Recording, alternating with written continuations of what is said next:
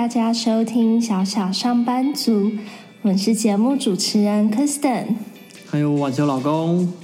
这是一个分享我们身为上班族职场经验与观察、生活学习跟体验，以及日常相处跟成长的节目，让我们往理想的生活一起前进。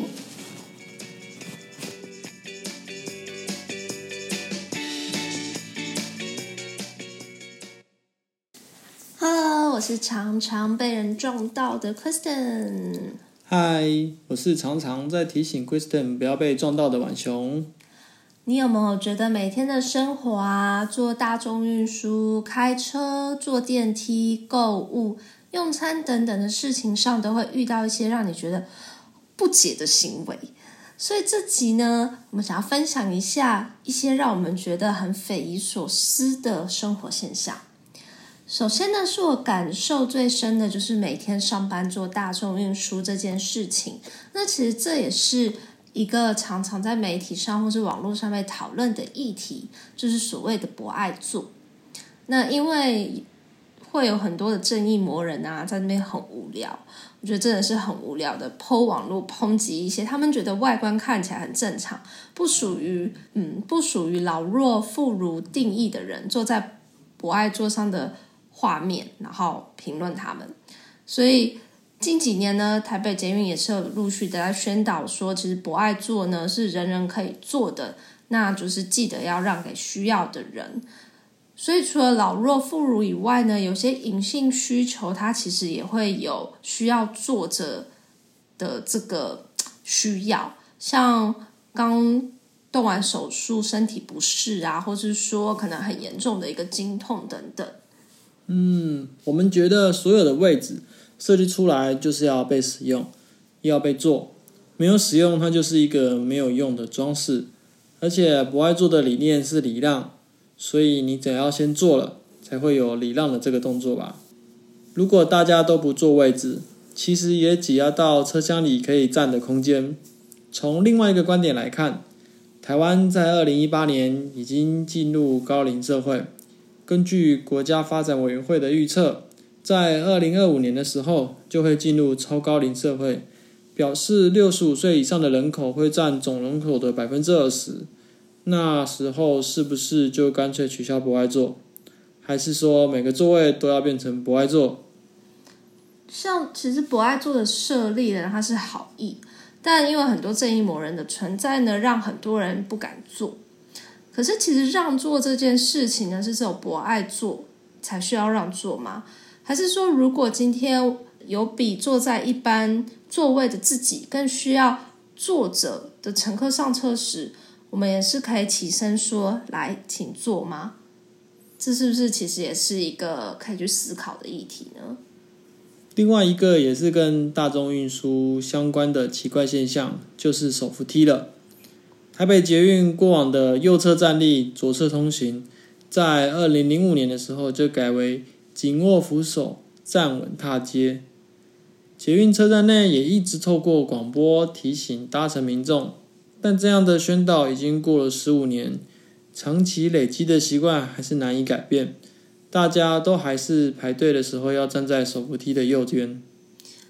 我自己搭手扶梯的话，有时候就是也会站在左边，就是。真的就是站稳踏阶，那就是被后面的人会一直说借过。那问题是有时候就是旁边右侧都是人，我也不知道借借的借过到哪里。那如果说我假装没听到的话，那后面的人呢，就他有时候会很大声的叹气啊，或是跟他的朋友说：“哦，前面那个人奇怪耶，都不动在那边挡路。”可是我们来听一下，就是台北捷运他有做的一个统计。那其实他在二零一六年呢到二零二零年的统计有显示说，每年其实平均有约两百人，他会在捷运的电扶梯上面受伤。那其中又是以在电扶梯上面行走受伤是位居第一的。那排名第二呢，就是没有站稳踏阶，第三则是受到他人的影响而受伤。那虽然说以北捷的运量来说呢，这样的事件比例是很低，可是再怎么低，你也不想要成为那个两百人中的一个，或是不小心让别人成为那两百人中的一个吧。嗯，另外一件事情就是购买车票。我们出差或者是出游的时候，都会提前购买车票，但每次上车时都会遇到我们的位置被坐，然后再跟对方说：“诶，这是我们的位置”的时候，会得到几个反应。第一个就是起身把位置让给我们；第二个就是拿出车票闪一下说：“这是我的位置。”第三就是不起身，然后说：“车厢有别的位置，你们先坐。”除了第一个反应比较 OK 外，另外两个事实都很匪夷所思。像我就碰过啊，在我面前那边闪车票的，可是基本上台铁跟高铁呢都不会有重复售票的一个状况，所以我后来呢就是请列车长来处理，结果发现对方拿的根本就是前几天的车票，所以列车长呢就请对方把位置给我坐，然后还请对方就是现场做一个补票。其实开车的时候也是有很多不能理解的现象，各种开车的怪象都有，真的只有想不到，没有做不到。不管是飙车仔还是挡路仔这种路队长，其实我都是可以理解，毕竟换个角度站在他的立场，就会比较可以释怀。要么就是非常赶时间，像是肚子痛要赶回家大便这种。或者是开车度估，所以开太慢；不然就是极度守法，就算开内车道也绝对不超速之类的。反正可以有各种理由。而我最不能接受的，反而是在巷子里过路口的时候，我停一下，看左右有没有车或是人经过，结果后面的车就不耐烦开始按喇叭。通常遇到这种，我就会更停下来看清楚再走，毕竟撞到的话是我很麻烦。所以还是要非常慎重，还是要看得更清楚一点，会比较好。不是啊，像这种路口都硬着停，就是要停啊。啊，没有没有，在在台湾很少，台湾人都直接冲过去。是不是很匪夷所思呢？撞到再来说别人开太快。那另外一件事呢，就是坐电梯的时候，其实也是有很多人。